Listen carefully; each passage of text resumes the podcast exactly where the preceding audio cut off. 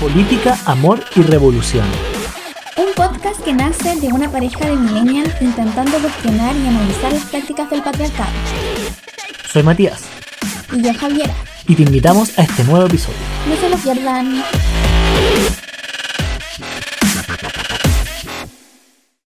En este capítulo hablaremos sobre la crisis millennial.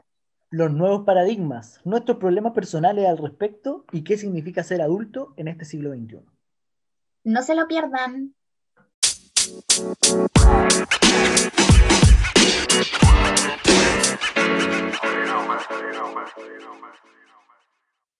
Hola a todas, todos y todes. Vamos a empezar un nuevo capítulo de Política, Amor y Revolución. Hoy día vamos a estar hablando sobre la crisis millennial. La crisis millennial. ¿Qué son los millennial? Partamos por eso. Partamos viendo como qué son, qué son esta, esta, estos estudios que se han hecho principalmente en los últimos 20 años, en donde se analizan las generaciones. Es decir, cierta, cierto conjunto de prácticas, de formas de pensar, de formas de actuar de gente que tiene más o menos la misma edad y que ha vivido más o menos fenómenos similares. ¿Cuáles son las generaciones? Yo, yo creo, quiero antes de decir las generaciones, partir diciendo, bueno, nuestro podcast se llama más o menos parecido a esto, o sea, no se llama así, pero me refiero en la, en la descripción tenemos que somos una pareja de millennial, se partiendo diciendo que nosotros somos millennial y lo hemos dicho ya en otros podcasts. Ahora sí pasemos a las generaciones. bueno, eh, hay distintas generaciones. La, como, bien decía la Javi, nosotros somos los millennials, están los centennials, está la generación X, están los boomers. Los boomers son aquellas personas como, como mayores de 50 años, ¿cierto? Eh, sí. yo, la verdad es que no, no me sé bien cuáles serán o cuáles no serán las generaciones, o sea, por edades. Eh, porque varían, po Ese es un punto súper importante. Que, no es como un inicio y un final y que ya desde el, desde el 10 de octubre del año 45 empezaron los... No, pues es como una cosa dependiendo de los contextos, dependiendo de lo que se ha vivido, etc. Pero están los boomers, que son como la generación más o menos cincuentona, por decirlo de una forma. Y antes, espérate, y dependiendo también de la localización. Totalmente. Lo que es Latinoamérica y lo que es Europa, lo que es Chile y lo que son los otros países. Ahora sí, sigue nomás. Claro, Perdón. Exacto. A eso me refería con los contextos. Los contextos no solo locales, sino que también nacionales e internacionales. Entonces están como los boomers, que son como esta generación de los cincuentones, de la gente que tiene más de 50 o de 60 años. Se llaman los baby boomers porque vivieron la guerra o la posguerra, después, que nacieron después del 45, eh, pensando en la lógica europea, que es donde están mayormente los los estudios sobre las generaciones. Aquí nosotros podríamos asociarlo a aquellos que vivieron la unidad popular y el, posteriormente el golpe de Estado, más o menos, o sea, siendo, siendo jóvenes o más o menos. Mm. En teoría, nuestros papás y nuestros abuelos. Así como para llevarlo a la práctica, a la práctica. Nosotros tenemos, yo tengo 27, aunque el domingo cumpla 28, el Matías tiene 29, 30, los papás de esas personas y los abuelos, yo creo, que entran en los boomers. Claro, nuestros papás son como de los 55 para arriba, de los 50. Exacto, de los 50 diría yo, sí. Sí, luego viene la generación... ¿Mm? Ah, perdón, tal no. Sí, luego viene la generación X, que es los, los, que siguen, digamos, los que, si lo vemos en el contexto chileno, yo plantearía como los que vivieron la dictadura completa, que nacieron como a partir de, de los 70 eh, y que hoy en día tienen más o menos entre, entre 40 y 55 años, por decirlo de alguna forma. Yo creo, no creo que la generación X sea la que vivió la dictadura. Creo que la generación X es la que nació los, es la que, creció, la que vivió los 80. la dictadura de los 80. pero es que la dictadura, pero es que la, bueno, claro, nacieron en el 70, pero que eran niños en los 80 y en los 90 fueron adolescentes. Claro, claro, claro, claro, claro. Porque nuestros papás vivieron la dictadura y lucharon contra la dictadura, que es una característica que no tiene la generación X. Pues, la, generación X, por algo es la generación X también. Pues. Perdona a la gente que no me escuche la generación X, pero hasta, hasta los mismos humoristas dicen, me acuerdo el Festival de Viña, no me acuerdo quién fue, parece que fue Freire, que dijo, que su generación no hizo nada. Freire es como la perfecta este, de la generación X, aunque parezca más millennial. Em, eh, es como esa perfecta, esa perfecta referencia de, de aquellos que quizás se conformaron con la postdictadura. Al contrario de nuestros papás, que nuestros papás lucharon contra la dictadura. Entonces sería, yo, yo, lo, yo, lo, yo, lo, identificaría más con los boomers. Sí, sí, sí. Fueron, fueron como los que mm, nacieron en los 70 o principios de los 80, eh, tuvieron su infancia o su, o su, juventud temprana, digamos, en los 80 y su juventud propiamente tal y su desarrollo en los 90 y vivieron como esa postdictadura. Luego vienen los millennials, que son nosotros, que hay, ahí hay cálculos distintos, algunos dicen que parten en el 82, otros que parten en el 86, unos que duran hasta el 95, que duran hasta el 99, ahí hay un montón de interpretaciones, pero finalmente es la generación que, que nace y que crece y se desarrolla ya en la transición democrática. Y, la transición tecnológica. Y exacto, viven la transición tecnológica, no son nativos digitales propiamente tal, porque esa es la siguiente, la de los Centennials, que ya nacieron con computadores, con internet, con celulares, pero nosotros logramos vivir esa, esa transición también, como de cuando chicos tuvimos cassette, tuvimos VHS, vivimos ese, el final de esa época, y, pero también tuvimos computadores y nos manejamos muy bien como en términos tecnológicos, y vivimos esa transición. Y posteriormente... Vivimos el cambio. Claro, vivimos el cambio, como, perdón si me te interrumpo, em, vivimos ese cambio tecnológico y de era, que es más o menos también lo que vamos a tocar un poquito hoy día, y verdad lo hemos tocado en todos los podcasts, en todos los capítulos, me carga decirle podcast, pero no importa.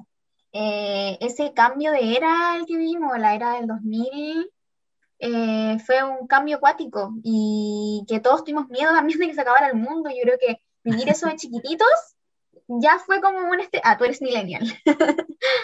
No, y aparte como que nuestra generación también como que vivió mucho esto del fin del mundo, como que era una realidad así como de que, no sé, el 666, el 99. Vivimos, vivimos muchos fines del mundo, vimos el del 99 al 2000, el del 2006 con que iba a llegar Demian, no me acuerdo, ahí está la película. Eh, vivimos el 2012 ya más grandes, pero con el yo, con el mismo miedo. Yo me acuerdo que ni siquiera quería que fuera a la U, pero claro, vimos toda esa, todos esos fines de mundo. Po. Claro. Y al final igual fueron fines del mundo, entre comillas, si uno lo piensa ahora en retrospectiva. Pero, pero no nos metamos a todavía. Claro, y, finalmente están los centennials, que son aquellos que nacieron ya posterior al 2000, algunos dicen el 98, el 2000, el 2002, qué sé yo, pero aquellos como que nacieron posterior al 2000 y que hoy en día tienen entre, entre los 15 y 24 años, una cosa así por decirlo, por tirar edades, edades más o menos, que ya son nativos digitales, nacieron con la tecnología, nacieron con la información, con lo touch, etcétera, entonces tienen como esa, esa visión. ¿Tú tienes una, una hermana centennial? Yo tengo una hermana centennial, así que me, me, me, manejo ahí un poquito, porque igual a veces me sale lo boomer, pero he, he adoptado este lenguaje muy centennial eh, del hecho de, de, de, el hecho de, de, ¿cómo se llama? De como caracterizarnos a través de las generaciones, es un lenguaje también muy centennial, el, el esto del oh, boomer, ok, boomer, es como un lenguaje muy centennial, que va nace de los centennials. El, el, el, categorizarnos a través de, de, generaciones es centennial.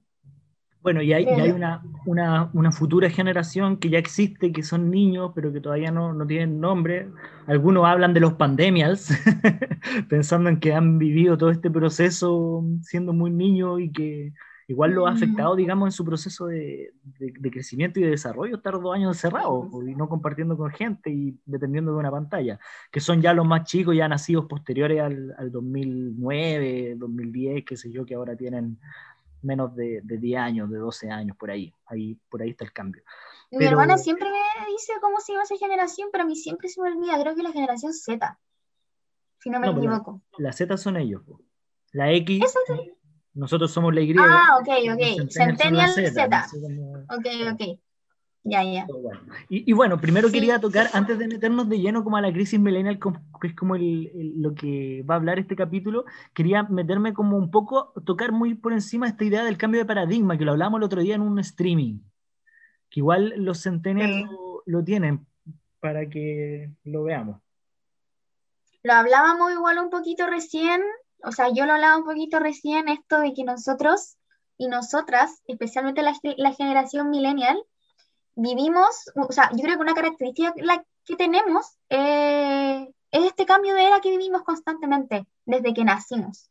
El hecho de haber nacido, por ejemplo, nosotros en los 90, que yo creo que es la generación más bacán de los millennials. Ah, Siempre la generación nuestra es la mejor, cada uno piensa que su generación es la mejor. La de los 90 es la mejor, creo yo, de los millennials. Por, por, varias cosas también, porque también estuvimos en, la, en, las, en, las, diferentes crisis sociales que hubieron a lo largo de estos años, eh, Revolución Pingüina, 2011, eh, etc. Pero nosotros y nosotras en particularmente vivimos constantes cambios de era, que ya los nombramos. El 2000 fue un cambio de era brígido, muy cuático, más allá del miedo que causó en aquel momento. Eh, fue un cambio de era como concreto, así, cambio de era, 99-2000. Em, luego eh, vienen miles de movimientos sociales, partiendo del 2006 en adelante, que también nos tocó vivir y liderar como estudiantes, como personas. Las nuevas olas feministas vienen con nosotros y nosotras, y los nuevos paradigmas vienen con nosotros y nosotras. Entonces, este cambio de era que está surgiendo eh, como que va de la mano con nuestra generación. No es que nosotros la lideremos, no digo eso, pero sí es como que nacemos juntos y crecemos juntos y nos desarrollamos juntos. Es muy brígido. Y, y, claro, y respecto a eso mismo, es como mm, la, la crisis que, que, se ocasiona es producto de este cambio de forma, este cambio de época, porque, y, es lo que, vamos, lo que estamos enfrentando un poco nosotros y nuestra generación completa, que es como esta crisis de lo que se esperaba que uno fuese a los 30, por ponerle una, una edad, o a los 28, a los 30, qué sé yo, que, que, era, por ejemplo, en primer lugar, terminar los estudios, estudiar alguna cosa, tener un cartón, titularse, ser profesional o, dentro del contexto, casarse, independizarse económicamente, vivir eh, solo, y ya empezar a tener hijos y tener familia. Y si lo vemos como en las generaciones, tanto la, la boomer como la X, las generaciones anteriores, se cumple un poco ese, ese estereotipo hasta cierto punto. Si vemos, no sé, nuestros papás se casaron a los 24, 25 años, o más jóvenes incluso, ya tenían hijos, ya tenían sus casas, tenían un montón de cosas que hoy en día la juventud eh, no, está no está teniendo, ¿cachai? Eh, mm. nuestra generación, que es como la primera ya como de este cambio de paradigma, este cambio de lógica, eh, no, no, está pasando. Entonces igual es como cuático como esa estructura más o menos rígida que era como lo que tenía que ser y lo que finalmente está siendo hoy en día. Sí, yo, yo estoy muy de acuerdo, eh, excepto por una cosa, que es el tema del título. Yo creo que el tema del título es una exigencia que se nos pone netamente a nosotros pero que al mismo tiempo ponemos como, ponemos como punto de inicio, no, no, sé si desde, nuestra generación, pero sí, por ejemplo, desde los millennials, porque muchos de nuestros papás eh, no tuvieron un título. Entonces, por eso también se surge como esa, esa presión a sus hijos de que tienen que ser titulados. Y ahí inicia un proceso de, de, presión muy grande y que produce los grados de ansiedad con los que vivimos hoy día. Sí, pero en ese mismo sentido, yo creo que es como un proceso que se está recién viviendo. Yo creo que en 10 años más vamos a poder como entenderlo y se va a ser como ya manifiesto, ¿cachai? Como encima. Pero que igual antiguamente como que tú eras el título, ¿cachai? Hola, yo soy médico. Hola, yo soy ingeniero. Hola, yo soy, no sé, cualquier profesora, cualquier cosa. Mientras que hoy en día, para la generación actual de los millennials, que si bien, claro, por esa misma presión, por lo que la generación anterior no pudieron tener títulos, qué sé yo, está como la presión de tener un título, pero ese título a su vez no marca tu vida. No es como, no es como tan relevante. Digo que es un proceso que está pasando, porque igual todavía estamos como en ese cambio. Pero de aquí a de años, yo creo que, sobre todo para los, los para los centennials, para los que son más chicos, ya el título va a ser una cosa más en tu vida que hiciste y fuiste, ¿cachai? No, no es algo como relevante, hay un montón de otras cosas que podía hacer y no es como esta estructura rígida, con, esto me refiero que antes como que tú ya estudiabas una cosa, te titulabas y trabajabas y en eso que estudiaste, trabajaste por 30 años en la cosa que estudiaste y esa fue tu vida, ¿cachai? Hoy en día es como, podías estudiar una cosa y ser 10.000 cosas distintas también. Existe y sigue existiendo esa concepción de lo que uno tiene que ser como ser humano.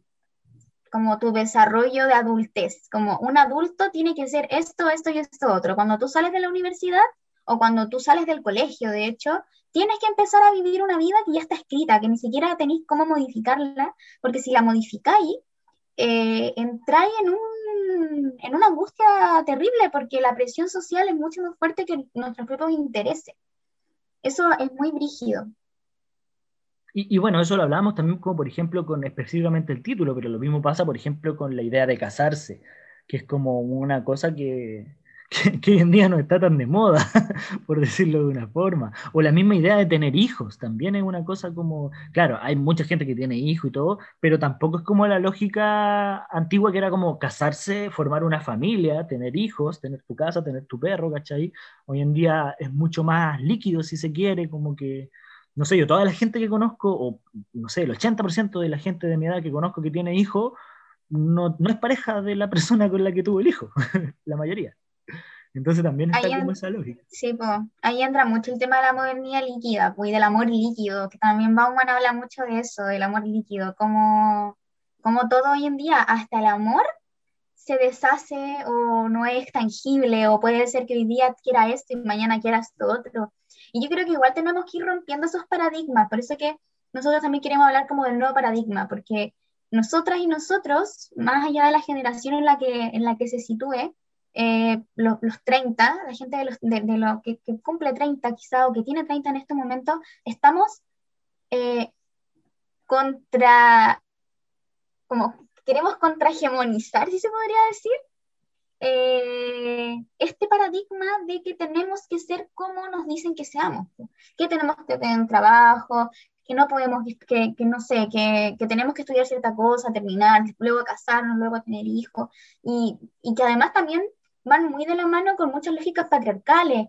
Eh, también, por ejemplo, como mujeres, eh, tenemos que ser madres y a veces simplemente no queremos ser madres, cómo tenemos derrotando todas esas bolas y cómo nosotros como generaciones estamos derrotando esos paradigmas y de a poco se va cayendo este paradigma gigante que nos dice que es, que es, el paradigma antiguo muy poco líquido, muy concreto. Ahora todo como que es como que veamos también de una, de, una manera buena este nuevo paradigma líquido que se está armando, esta modernidad líquida.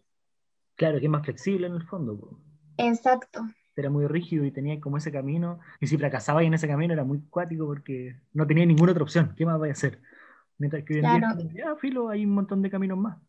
Igual en, en, la práctica es así, porque igual para las personas de nuestra edad en este momento, para muchos que por ejemplo, en mi caso, que no, que no me gustó mi primera carrera que estudié y que me comparo con mis compañeros en un sector de clase entre comillamente, entre comillamente, siempre digo palabras raras en este caso. Sí, sí, aquí hay un diccionario tallerístico que vamos a tener que hacer. entre comillamente. Em, bueno, no, clase normal, si se podría decir, clase media alta. Clase media, sí. Eh, sí, es terrible porque uno tiene que superar ciertas expectativas y tiene que llegar a esas expectativas y tú te empecé a comparar con tus compañeros de colegio, con tus compañeros de universidad, y con miles de personas que están teniendo su vida súper, esta palabra que está como muy de, muy como en la palestra, el éxito. ¿Qué es el éxito? Y cómo nos piden a nuestra generación y a las personas de nuestra edad que seamos personas exitosas. ¿Y qué es el éxito también? Yo he, estado en espacios en donde se habla del éxito solamente monetario y eso produce frustraciones, aunque sepamos de que estamos rompiendo ese paradigma, igual producen frustraciones eh, con respecto a lo que uno quiere, porque uno igual quiere ser exitoso, entre comillas, y te enfrentáis con esta, con esta como pared de, de qué es el éxito. Exacto, y por eso esto se llama la crisis millennial, porque la vieja estructura que se cae no se termina de caer. Bueno, eh, Gramsci describe la palabra crisis como ese momento en que lo viejo no termina de morir y lo nuevo no termina de nacer y estamos en esa, en esa cosa entre medio que es la crisis. Por eso esta es la crisis milenial, porque la vieja estructura sigue operando. En donde el éxito sigue siendo más o menos tener el título, independizarse, etcétera, etcétera, etcétera, mientras que la nueva estructura está surgiendo. Y en ese sentido, yo tengo unos datos acá, porque aquí hemos investigado. Eh, está bien, está bien. Respecto a la independencia económica principalmente, que es como uno de los, de los de las cosas donde más se está notando esta crisis milenial y este cambio de paradigma. Según la novena encuesta nacional de la juventud, estamos hablando aquí en Chile, el 71% de jóvenes entre 20 y 29 años, 71%, cachá, Mucha gente. El 71% de jóvenes entre 20 y 29 años vive con sus padres. Hasta los 29 años estamos hablando. Más de la mitad de ellos declara que dejaría de vivir con ellos si tuviera el dinero suficiente. Obvio. Yo creo que ahí estamos reflejados nosotros dos, por ejemplo. Nosotros dos vivimos con nuestros padres. Eh, pero no queremos vivir con ellos pero no, no, nos da el dinero. Si tuviéramos el dinero, lo haríamos. Este mismo rango etario, entre 20 y 29 años, tiene sueldos promedio entre 218 mil y 342 mil pesos. O sea, sueldos que difícilmente alcanzan para poder independizarse económicamente. Y además, uno de cada tres de estos jóvenes, ahora que está endeudado. Entonces, finalmente no, a veces uno como que piensa como que hoy tengo la embarrada en mi vida porque sigo viviendo con mis padres, porque no sé qué, no sé cuánto, y sobre todo en, en, ambientes como tú decías, como de éxito, en donde el del lado de repente sí le va bien y sí se independiza y sí puede hacer esas cosas, pero después cuando vemos como estas cifras, que son cifras como nacionales, nos damos cuenta de que a la mayoría de nuestra generación le está pasando más o menos lo mismo que nos pasa tal vez a nosotros o a algunos de los que escuchan nuestro podcast. ¿Y dónde están? Porque yo me siento sola acá en mi crisis millennial. ¿Dónde están todas esas personas? Yo veo pura gente exitosa a mi alrededor. no, y hay, y hay otra, otro datito, un sondeo de, hecho por la Católica, esto fue el 2017, sí, no es actual, es de hace cuatro años atrás, cinco años atrás, arrojaba que un 15% de los mayores de 32 años vivía con sus padres, un 15%, lo cual es bastante. Porque antiguamente, si pensamos en la, en la generación de nuestros papás, por ejemplo, mis papás a los 24, 25 años ya se casaron y se fueron. Después, por razones económicas y cosas, volvieron finalmente a, volver con su, a vivir con su padre y vivimos con mi abuelo, y eso es una, una experiencia específica. Pero tus papás también, ¿a los cuántos? ¿A los 24, 25 años se deben haber casado? A los 25 se casaron y se fueron. Se casaron y se fueron a vivir fuera. Nosotros, nosotros, ya tenemos casi 30. Nosotros tenemos casi 30. ¿Cuántos cabros de ahora vale, tienen 25 están viviendo solos con sus parejas? Muy poco. No sabemos tampoco, no. De hecho, yo creo que siguen viviendo con sus papás. También ha cambiado mucho esa idea de él irse de la casa, porque igual hoy en día como que, no sé, por el caso de mis papás y en el caso de muchos de, muchos de nuestros papás, también como que pesaba mucho lo religioso, el... Eh, todo eso era como muy, muy importante y también por eso también se querían escapar de la, de la casa para poder tener sus vidas privadas con sus parejas tranquilas, sin que tuvieran este como, como problema. Hoy en día yo creo que es algo más en torno a lo económico y en torno a, a, lo social, de lo que está socialmente correcto y lo que no está socialmente correcto.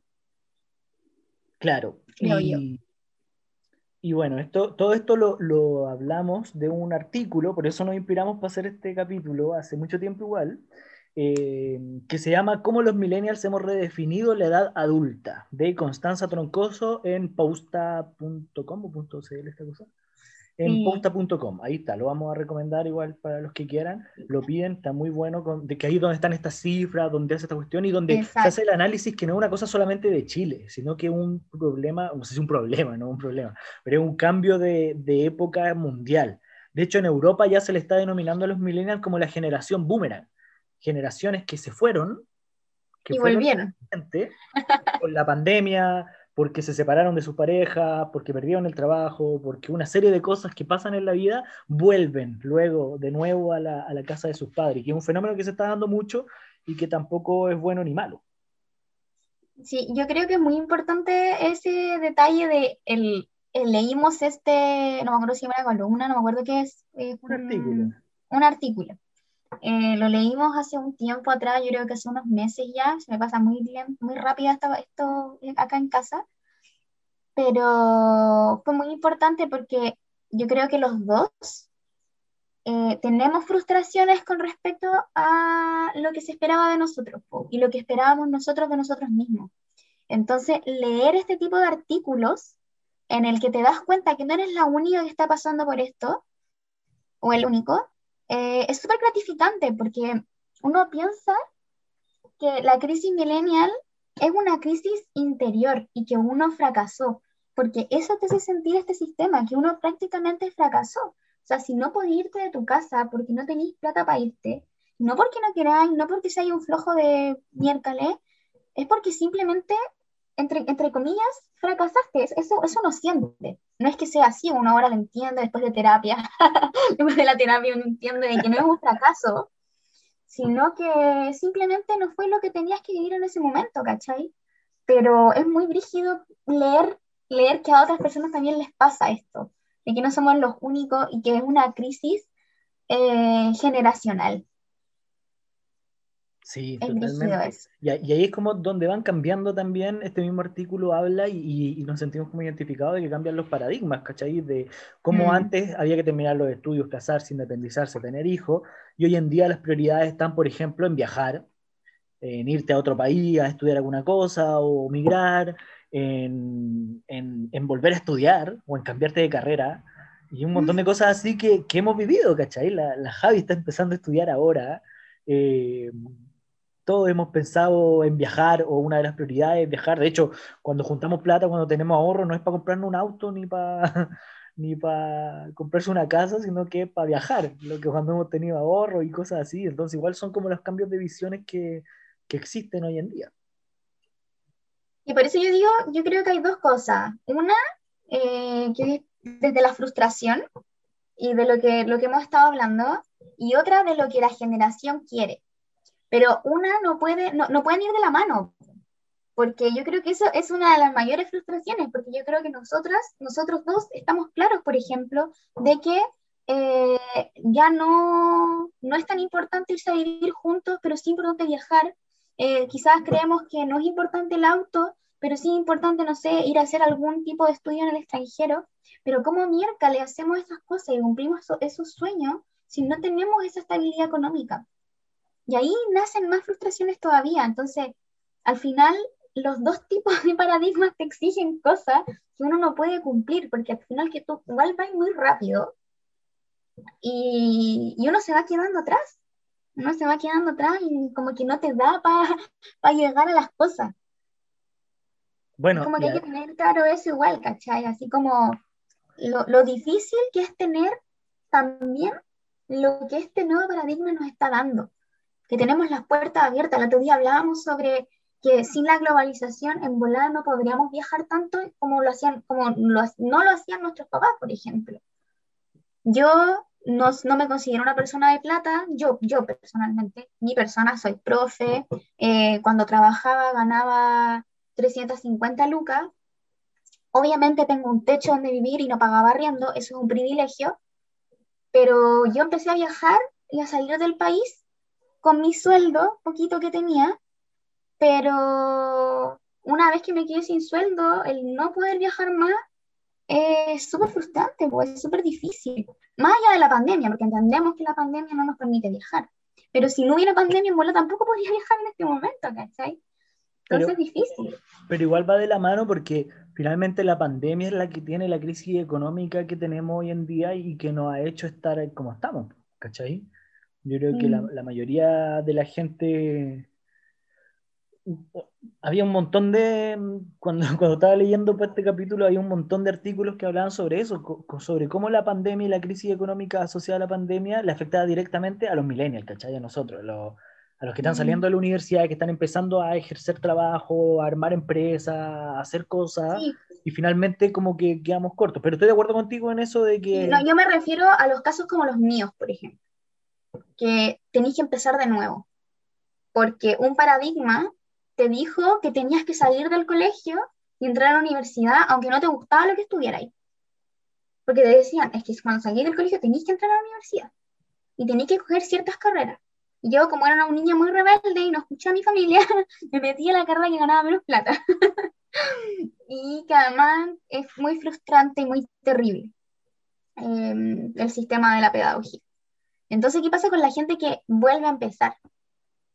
Es que a eso voy. Es mi pregunta. Porque estamos en la crisis. Y como estamos en la crisis, que lo viejo no termina de morir y lo nuevo no termina de nacer, es que nosotros estamos viviendo este problema, ¿cachai? Seguramente la generación Z y la que venga los que nacieron ahora con la pandemia no van a tener ese problema porque ya vamos a haber resuelto esto, más o menos.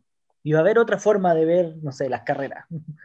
o incluso ahora mismo ya hay mucha gente de, de, los cabros que conocemos como que tienen, no sé, 19, 18, 20, muchos se tomaron años sabáticos para pensar bien la cuestión que hacían. Sí, eh, ya está. Hoy en día ya, está existe, de moda el año sabático. Claro, ya, existe, ya existe un poco esa idea como de, de pensar bien y, que, y esa misma idea que hablaba al principio, que de repente el título tampoco es tan importante, ¿cachai? Como estudia lo que te gusta más que ganar plata o, o que hay un montón de oficios, cuestiones como, no sé, hay carete gente como dedicándose, he visto así como gente como de más chicos que nosotros de nuestra edad que se dedican, no sé, a maquilladora o a, hacer la uña, a un montón de weas que de repente uno dice, oh, mira esta cuestión, y, y, cuál es el problema de dedicarse a eso. No es necesario estudiar cinco años una carrera o algo para...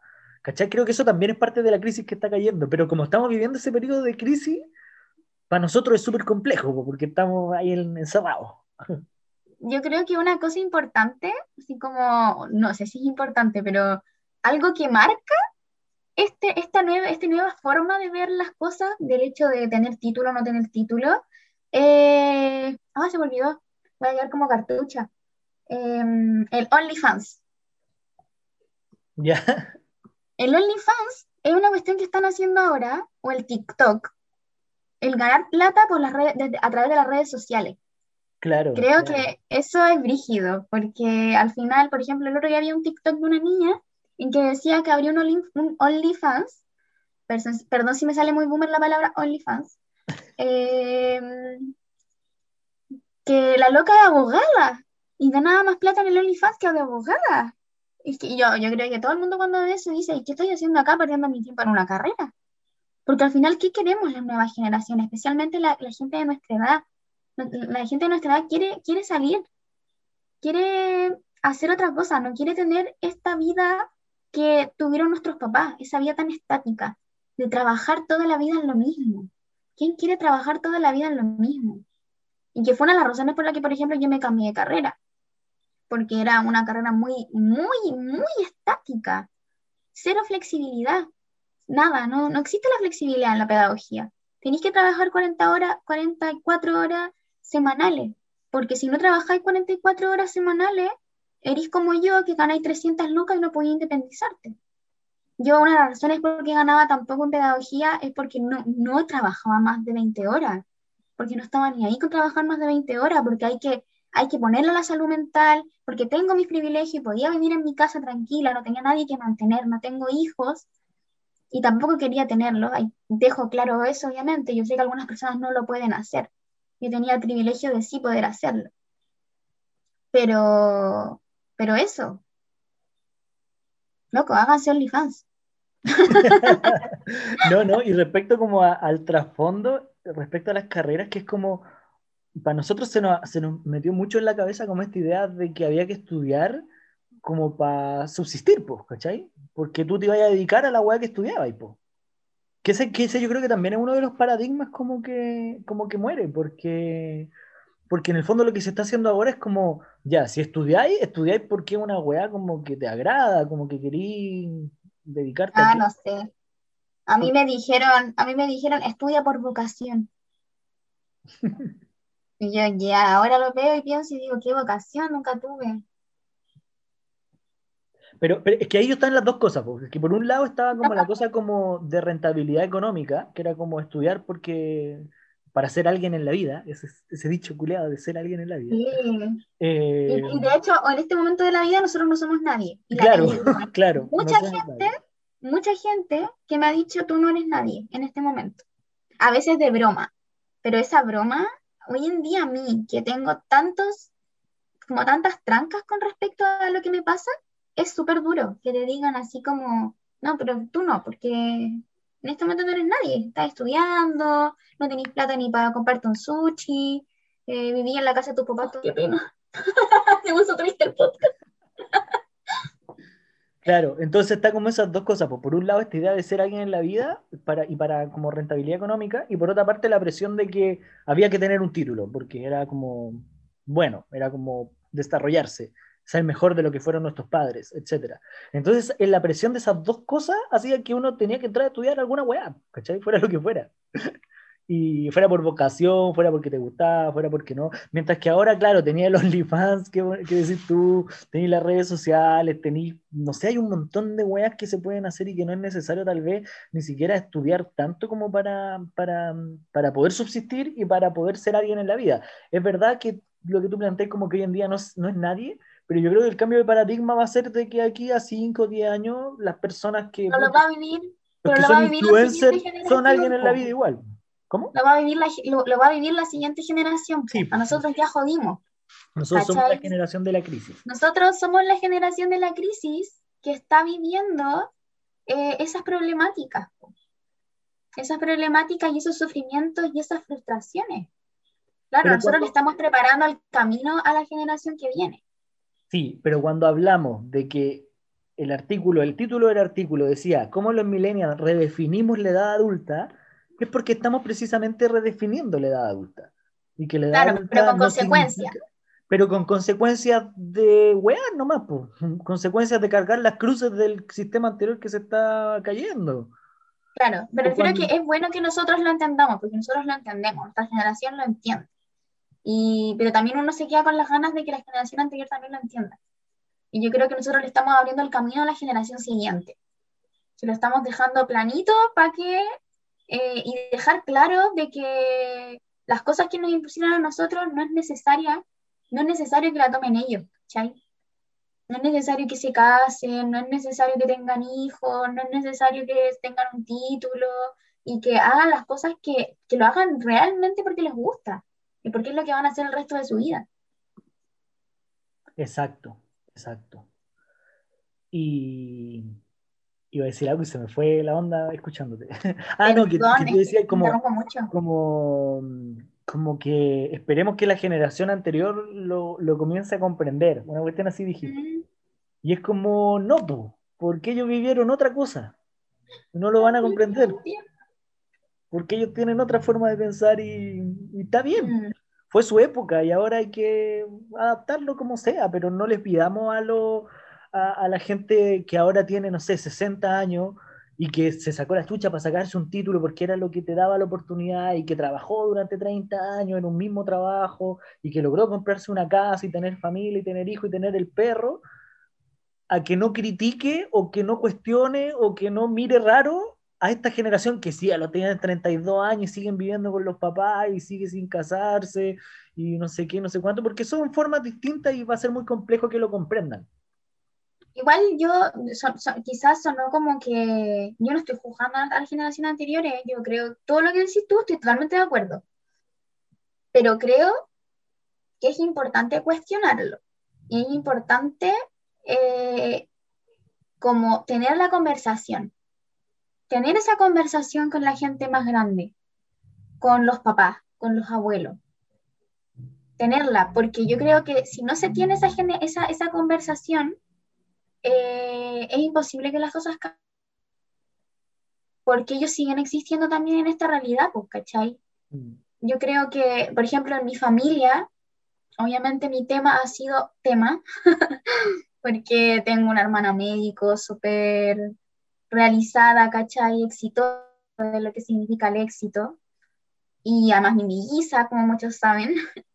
Entonces, esa comparación que no la familia, mi familia como los cinco, pero si la hago yo y quizás la hacen otras personas de las otras personas, eh, es brígido, pues. Se me fue un poco la idea, pero siempre me voy por las ramas y al final nunca termino la idea. Estás hablando, hablando, de que la generación anterior sigue existiendo. Ah, ya, entonces esa, esta, esta como conversación, mi tema, hay que conversarlo, pues, porque después si a mi hermana chica le pasa, tienen que reaccionar de una, buena, de una mejor manera. En el momento en que, por ejemplo, yo siempre trato de dejar súper claro, si mi hermana chica no sabe qué estudiar ahora cuando salga del colegio, respetémosle su año sabático. y no, no, no, lo respetemos porque, ah, quiere estudiar medicina o porque quiere estudiar una carrera que no le falta punto. Respetémoslo porque quizá no sabe lo que quiere estudiar. Y eso es, una, algo que ya lo tenemos conversado como familia, perdonado y todo, ¿cachai? Pero es... ¿Qué? Que, que igual yo creo que ahí hay como, mm, como márgenes, como formas distintas, porque los boomers son los padres de los millennials. ¿Cachai? Sí, es verdad. Mi caso, los padres, los padres de los centennials son los X, no son los boomers. Obviamente, eh, tu, papá tuvieron a, a tu hermana como, muy adulto, que hay mucha diferencia de edad, entonces se da como este complejo. Entonces, yo tampoco estoy, estoy elucubrando nomás, porque no sé tampoco cómo funcionan los X, no conozco mucha gente como X, no, no me junto mucho con gente como de, de 40 años, entonces no, no sé cómo será su forma de pensar al respecto pero tal vez tienen otros códigos también con respecto a lo que pasa en su hijo. Pero, pero sí estoy de acuerdo en que tiene que ser un diálogo como abierto de que las cosas están cambiando y que está bien que cambien y que no todas las cosas son como debiesen ser. Sobre todo en un periodo de crisis y de cambio de época como el que estamos viendo hoy. Claro, pero el diálogo siempre funciona, porque más allá por ejemplo, mi, claro, mi caso es un caso particular, mi, mis papás son boomers, padres de millennial y centennial, y madre de, de millennial y centennials, eh, pero esa madre de millennial ha, cambiado su forma de pensar con su hija centennial gracias a una hija millennial y dentro de su vida personal ha llevado ese discurso quizá a otras personas, a personas que tienen nietos, a personas que tienen hijos, a personas que tienen hijas, y así de, a poco, eh, a través del diálogo y a través de ese cuestionamiento y de esa idea de hablar las cosas, como enfrentando los conflictos, Em, vamos creciendo como sociedad. Ya, bueno, y ya como concluyendo un poco, ha estado buena la conversa, eh, lo importante... Y podría seguir. Y podríamos seguir. Cada capítulo podría durar cuatro horas, pero la idea es que sea algo, un producto acotado para que pueda ser consumido, ¿cierto? Eh, pero creo que no es nada grave. Yo creo que esa es como la conclusión principal de esto. Estamos viviendo este proceso de crisis, en donde viejas estructuras se están muriendo, donde nuevas estructuras están naciendo. Eh, nuestra generación, lamentablemente, le tocó este cambio, así como nos tocó el cambio de la tecnología durante los 90 y los 2000 ahora nos está tocando los cambios respecto a, qué significa ser adulto y qué son lo que se espera de cada uno. Pero, pero es algo positivo, no es grave y no es solamente un tema personal, sino que es mucha gente alrededor que está viviendo situaciones similares, ya sea cambiarse de carrera, ya sea vivir con sus padres, ya sea no casarse o no tener hijos, etcétera, etcétera, etcétera. Yo creo que algo importante también como para cerrar es como dejar de juzgarnos entre nosotras y nosotros ya sea de generación a generación o de tú a tú, de persona a persona, y como ver los procesos de cada uno. Porque pasa mucho que, eh, por ejemplo, a nosotros nos exigen que nos casemos, nos exigen que tengamos hijos. ¿Cuándo, se van, ¿cuándo van a tener hijos? ¿Cuándo se van a casar? Es como, eh, loco, y si no están mis planes, si tengo un problema personal que no puedo hacerlo, si no puedo tener hijos, no sé, pregúntense también las cosas, cuestionémonos las cosas eh, porque los nuevos paradigmas llegaron para quedarse, el feminismo llegó para quedarse dentro de este nuevo paradigma, en donde no necesariamente las mujeres tenemos que casarnos y tener hijos. Entonces, también cuestionémonos esas cosas que van como, como quedándose y no nos juzguemos tanto entre nosotros cuando nos damos cuenta que soy más exitoso que otro y cuestionémonos también, que ahora no vamos a entrar tampoco tanto en eso para no alargarlo tanto, la palabra éxito. ¿Qué es el éxito? Realmente estás siendo más exitoso que yo, yo estoy siendo más exitosa que tú. Como, solamente para que no pienses que soy una frustrada de miércoles, estoy muy feliz en lo que estoy haciendo. Hasta me siento bien viviendo todavía con mis papás. Así que, Sí, hace un par de capítulos hablábamos como de qué era la felicidad. Y hoy día hablamos como de qué el éxito. Es importante cuestionarse todo, todo, todo, todo aquello. Bueno, nosotros este podcast surge para cuestionarnos todo, ser polémico, aunque a veces nos pasó con el capítulo anterior que nos llegaron harta, harta gente que nos habló al respecto de lo que pensaba, de lo que no pensaba, así que le agradecemos a toda la gente que nos escucha y a los que nos, nos retroalimentan y nos dan sus comentarios, así que eso. Es genial tener ese diálogo constante con las personas, porque... eh, uno, nosotros aquí damos opiniones, cuestionamos las cosas, a veces no terminamos de analizar las preguntas que nos hacemos, pero eso es lo que queremos, pues, que la gente se cuestione las cosas, eso es lo que nos gusta que, que pase. Que a nosotros nos gusta cuestionarnos la vida, nos cuestionamos todo, entonces que el mundo se ande cuestionando también las cosas y también que nos cuestionemos los nuevos paradigmas que están entrando. De hecho, no hablamos de muchas cosas, se nos quedaron afuera la carta astral y todas las cosas más esotéricas, así que vamos a tener otro, capítulo. O un live por ahí, un live podría ser. Aunque igual yo tengo un live sobre eso. Pero en fin, nos vamos despidiendo entonces. Que estén muy bien. No pasa nada si es que no te casas, si es que te cambias de carrera. Así es la vida y así fue este capítulo de política, amor y revolución. Cinco segundos, solamente, perdón, María cerrando y yo dejando la barra. eh, quería, quería vincular lo último que dijo el Matías, que tengan paciencia también con sus gustos y con los que quieren hacer o lo que no quieren hacer. Y siempre pidan ayuda. Siempre, siempre pidamos ayuda. Cuando no sepamos cómo, por qué camino seguir, eh, es importante estar acompañado en ese camino, no, no, vivirlo en solitario.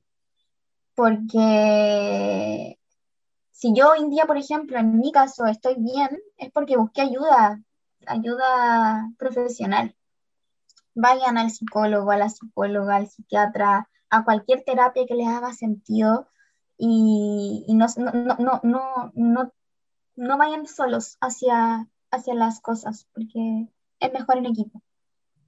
Eso, ahora sí, Matías, fue cerrar. muy bien, nos vemos la próxima semana y chao, chao. Adiós, adiós.